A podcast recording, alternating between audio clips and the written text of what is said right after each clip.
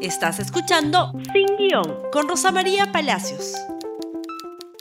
Muy, muy buenos días y bienvenidos nuevamente a Sin Guión. Y muy bien, a esta hora, a esta hora, todavía no hay ministro de salud, ministra o ministro de salud. La ministra de Salud, Rosa Gutiérrez, renunció ante el Congreso el día jueves en la noche. Se suponía que este fin de semana tendríamos un nuevo ministro de Salud. Sin embargo, eso no ha ocurrido. Se especula que hoy en la tarde juramentaría un nuevo ministro de Salud. Ojalá que así sea.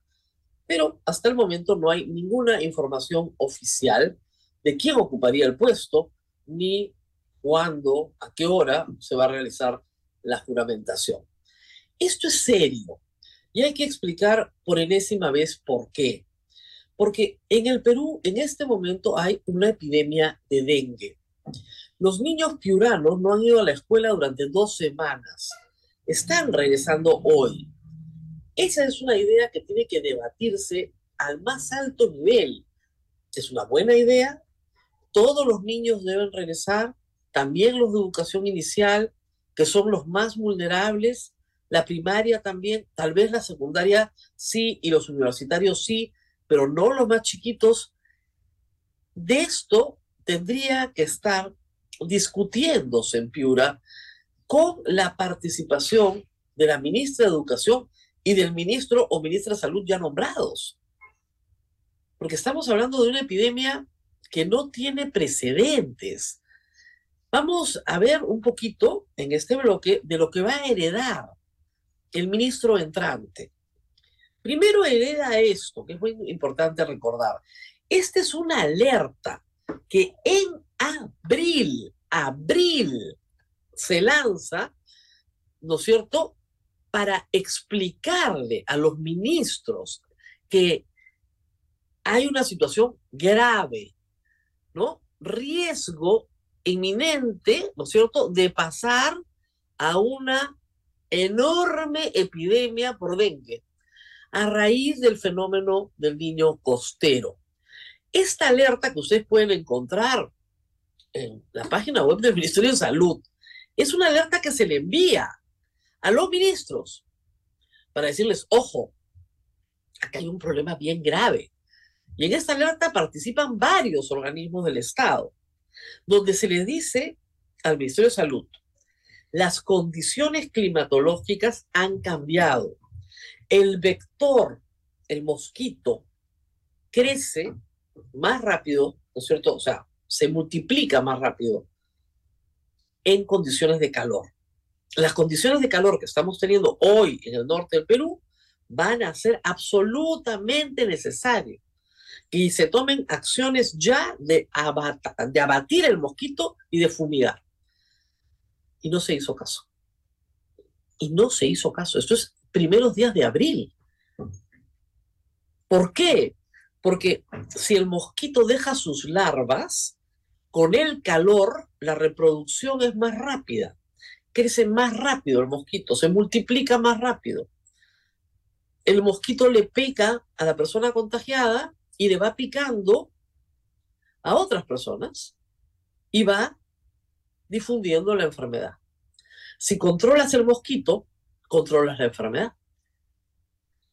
Pero la ministra renunciante no se tomó en serio la advertencia, no hizo el trabajo, llegó tarde y esto estaba completamente fuera de control.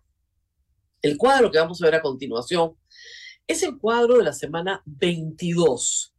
Aunque ustedes no lo crean, es el último publicado y estamos en la semana 25 del año. Hoy día empieza el lunes, la semana 25. Este cuadro tiene dos semanas de retraso. Primer asunto con el que va a tener que lidiar el señor o señora ministra es con tener buenas cifras. Y ustedes pueden ver por la curva claramente la situación. En 2017 es la primera columna, tienen un pico muy alto. La última columna del 2023 tienen un pico altísimo que triplica el pico del 2017. Pero efectivamente hay una caída en el número de casos en la semana 22. Pero esa caída en el número de casos todavía es más alta que el pico más alto del 2017. Es una buena noticia el descenso, sí, en el número de casos. En el número de casos, ¿se dan cuenta? Pero no necesariamente en que hayas vencido la epidemia. La señora ministra Rosa Gutiérrez decía, están cayendo los casos y por eso en 15 días termina el dengue. No, se equivocó, pues en 15 días no puede terminar. Necesitas unos cuantos meses más, siempre y cuando, siempre y cuando persigas las larvas, a, donde quiera que estén, y fumigues. Y las larvas no se persiguen fumigando, las larvas se persiguen sacándolas, desapareciendo el agua emposada donde quiera que esté. El ministro de Salud que entre tiene que revisar las redes sociales del ministerio y su política de comunicación, porque no solamente tiene cifras muy desactualizadas, sino que también no tiene una campaña de comunicación con la gente. En este momento las cifras, no las actualizadas, sino las que yo tengo actualizadas, son las siguientes. 152 mil contagios este año, 1.146 hospitalizados y 261 muertes. Ataca principalmente la mortalidad a los niños y a los adultos mayores. De ahí la discusión sobre si los niños más pequeños deben volver a la escuela o no. Estamos con estas cifras. Y acá tenemos más. ¿Acaso esto es lo normal? No, no es lo normal. Acá tienen los casos de dengue según las formas clínicas y su incidencia, ¿ok? El celestito, lo que ustedes ven celestito, es el dengue más simple, el que no tiene signos. El rojito es el que sí tiene signos, tienes la fiebre, etc. El dengue grave, que estaría en morado, casi ni se nota, pero ese es el que mata. Y necesitas ver los signos, claramente los signos de alarma para poder determinar dónde estás. Es decir, muchísima más gente ha tenido dengue y dengue con signos también muchísima más.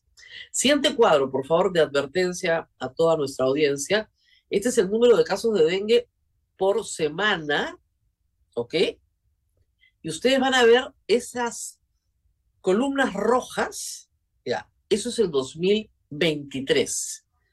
La línea azulita, naranjita, moradita que está abajo son los otros años para que se hagan una idea. Efectivamente, marzo es siempre un mes complicado para el dengue. Hay mucho calor, febrero, marzo, y de ahí baja. Pero nunca ha crecido a los niveles que ha crecido en esta oportunidad. Todas estas cifras están en la página web del Ministerio de Salud, ¿ah? no las he sacado de otro sitio. Siguiente cuadro, por favor. Si nos ayudan con los mapas del Perú. A ver, el dengue sin señales de alarma es el que viene en el primer mapa del Perú. El dengue con señales de alarma es el que ven en el segundo mapa. Y el dengue grave se ubica ahí, donde lo están viendo en el mapa. Cabe destacar que Lima tiene dengue grave, para que ellos dicen que en Lima no pasa nada, por supuesto que pasa. Claro que pasa. Tiene dengue grave también. Y el siguiente gráfico, por favor, puede ayudar a todos los peruanos a entender dónde está el mosquito. Esa es la dispersión del Aedes aegypti, que es el mosquito, como lo llamamos, el zancudo, o la zancuda, que es la que transmite la enfermedad. Esto recién está actualizado a enero del 2023. No he encontrado un cuadro actualizado a junio del 2023. ¿Qué nos dice toda esta información? Que el Ministerio de Salud fue alertado de lo que pasó, que el Ministerio de Salud no tiene información actualizada en su página web a la semana 24, sino solo hasta la semana 22. Y de un repaso en sus redes sociales, el Ministerio de Salud no está haciendo lo importante que es trabajar con la comunidad. Ayer han estado, han estado en algunos cementerios de Lima. Bien, en el Día del Padre, efectivamente, el tema de las flores es un tema que hay que discutir, hay que sacar el agua, hay que poner arena mojada o tierra mojada, no agua, etc. Pero no puedo ir a todos los cementerios del Perú. Tienen que involucrar a la comunidad. Varias municipalidades están haciendo limpiezas de inservibles. Está bien, pero eso tiene que ser un esfuerzo muchísimo más grande y muchísimo más amplio. Algunas municipalidades también están fumigando por su cuenta. A veces es la misma Dirección Regional de Salud, pero sin que los vecinos estén advertidos de que tienen que dejar entrar a sus casas. Es un trabajo mucho más colectivo y, como nos han dicho varios expertos, depende mucho de las costumbres de la zona. Depende mucho de lo que las personas guardan en sus casas.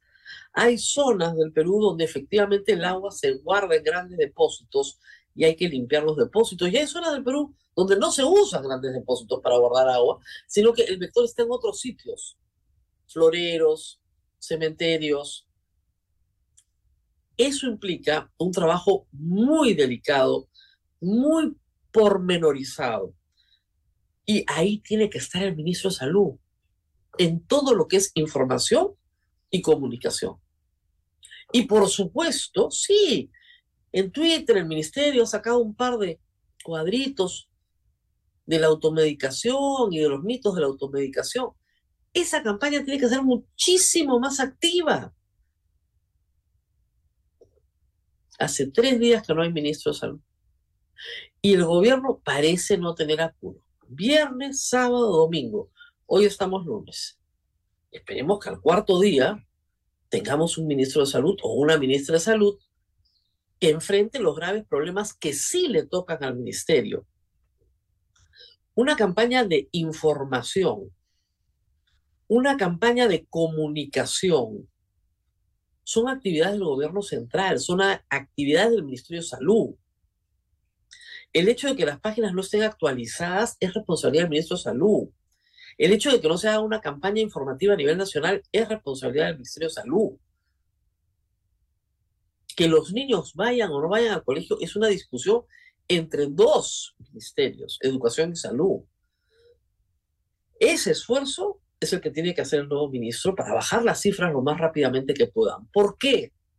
Porque se viene el niño. La gran tarea que tiene el ministro de Salud es organizar el sistema sanitario para todas las enfermedades que vienen con el niño, que ya están advertidas y que son conocidas. A mí me sorprende que este fin de semana nadie ha mencionado en programas políticos importantes el tema de que no tenemos ministro de salud. Que se vaya la ministra no significa que se vaya el dengue. El dengue sigue ahí.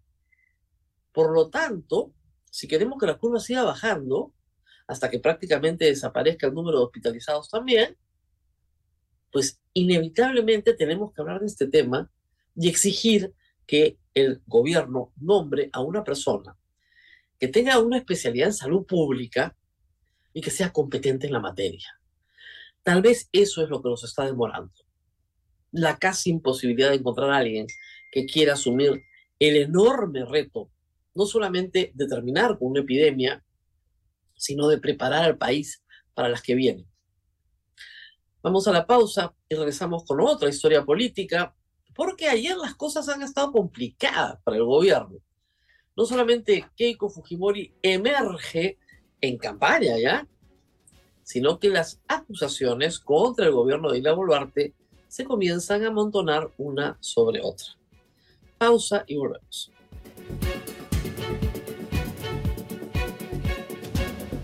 Muy bien, hace ya algunos días el comercio publicó una historia que es bastante conocida, hay que decirlo, y tiene relación directa con el ex ministro de Trabajo, el señor Adrián Sen, y el señor presidente de Salud, el señor Orellana. ¿De qué se trata esta historia?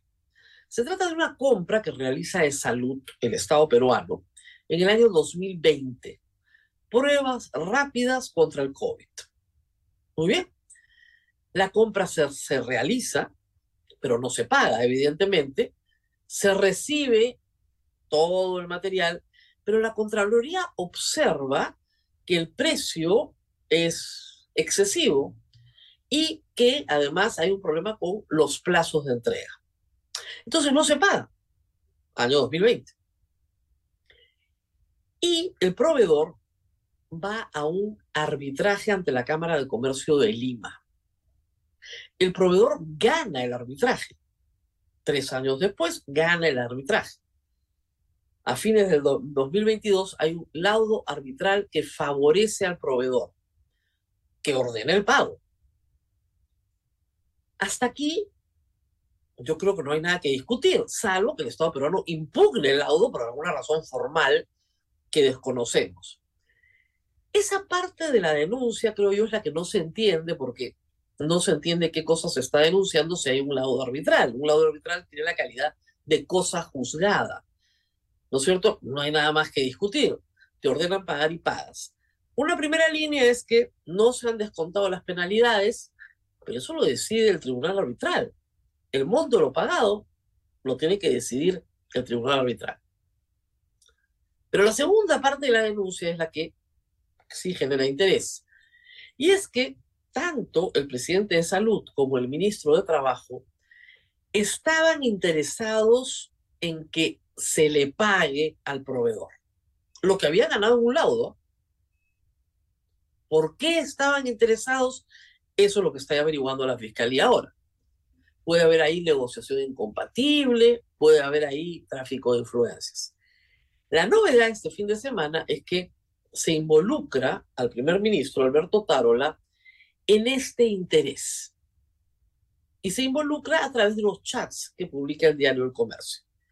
Graciela Villasís es la que ha dirigido esta investigación y publicó este cortito video para que ustedes entiendan de qué se trata cortesía del comercio. ¿Usted, recuerda esta comunicación? Sí, recuerdo esa comunicación porque así como a mí me han hecho pública, yo también quiero que se haga público quiénes son las personas que han estado detrás de esto. El ex ministro de Trabajo, Alfonso Adriancén, no es el único alto funcionario involucrado en el irregular pago de 41 millones de soles a la empresa Ionia Technology Corporation por la compra de pruebas rápidas con sobreprecio para diagnosticar el COVID-19. El comercio accedió a nuevos WhatsApps que esta vez apuntan a la entidad articuladora del Poder Ejecutivo, la presidencia del Consejo de Ministros y a su cabeza, Alberto Otárola.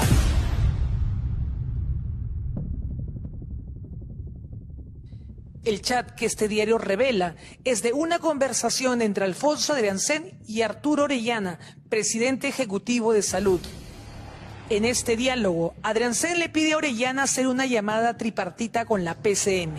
Al momento de la conversación, sábado 28 de enero, aún no se concretaba el pago de 41 millones de soles a Ionia, pero la empresa, una semana antes, ya había enviado un documento al Ministerio de Trabajo para exigir el desembolso, adjuntando un laudo arbitral a su favor emitido por la Cámara de Comercio de Lima. Grika Sayak, la ex asesora y amiga de la presidenta Dina Boluarte, afirma que la presidencia del Consejo de Ministros estaba al tanto de este pago. Le habló específicamente sobre esta llamada tripartita cuando dice Aurelio, llama para hacer una tripartita con PCM. ¿Qué recuerda usted? Sí, he leído ese WhatsApp y ahí dice específicamente que hay una llamada entre ellos. ¿Quiénes son ellos? Lo, he leído, ¿no? Eh, es PCM, el ministro de Trabajo y el presidente de Salud, ¿no? Eso es lo que dice. O sea, yo he visto ese chat, claro. Sí, claro. Ya, pero le dijo a usted, el señor Orellano, cuando le dio explicaciones, cuando usted le pidió explicaciones, oye, ¿le dijo de qué persona se trataba en el caso de la PCM? Se entiende que es el premier, pues, no, el presidente de Salud no va a hablar con la secretaria. Ellos están en el nivel de premier, ministro hay evidentemente eh, un interés de la señora Grika Sayak en dejar mal parado al señor Alberto Tarola. Finalmente, él fue el responsable de sacarla del entorno de Dina Boluarte por acusaciones bastante puntuales también sobre el tráfico de influencias. Dicho esto, el señor Alberto Tarola pudo haber dado una explicación y decir, no solamente no tengo nada que ver con este interés particular, sino que se trata de un pago regular, porque hay un laudo arbitral que favorece al, ¿no cierto?, demandante y el MEF tiene que establecer en qué fecha se le paga. Y sobre los trámites adicionales que algún funcionario interesado pueda haber tenido, desconozco. Sin embargo, la reacción de Alberto Tarola fue bastante destemplada, por llamarlo de alguna manera, y amenaza al diario El Comercio. Veamos su hilo de tweets publicado ayer. Rechazo tajantemente lo señalado en la nota del comercio. Esa falsa información solo puede venir de los corruptos que tejen toda una red para politizar o desviar la atención en cualquier investigación. Perdón, si tú eres el primer ministro y dices que hay una red de corruptos, sería bueno que menciones quiénes son esos corruptos. ¿Quiénes son? El diario El Comercio, eh, son las personas que la ha sacado el entorno de Dina Boluarte. ¿Qué más dice Alberto Targa? Nunca existió llamada tripartita ni mención alguna sobre el tema que refiere. La web del comercio consigna las declaraciones de la señora Orellana, ratificando lo que digo, o sea, el presidente de salud.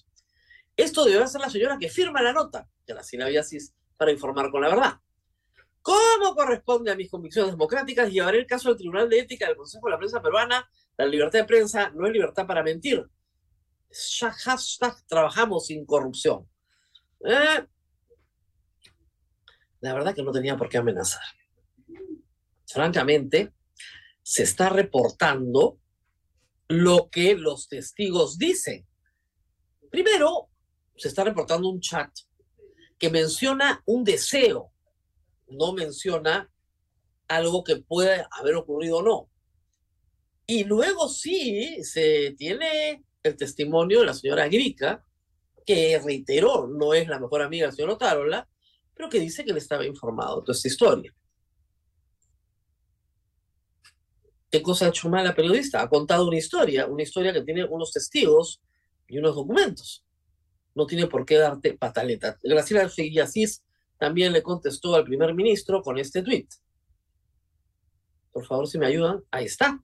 Señor Alberto Tárola, nos ratificamos en nuestra denuncia. Le aconsejo que además de acudir al Consejo de la Prensa, se allane a la investigación de la Fiscalía de la Nación y acude a rendir su testimonio voluntariamente.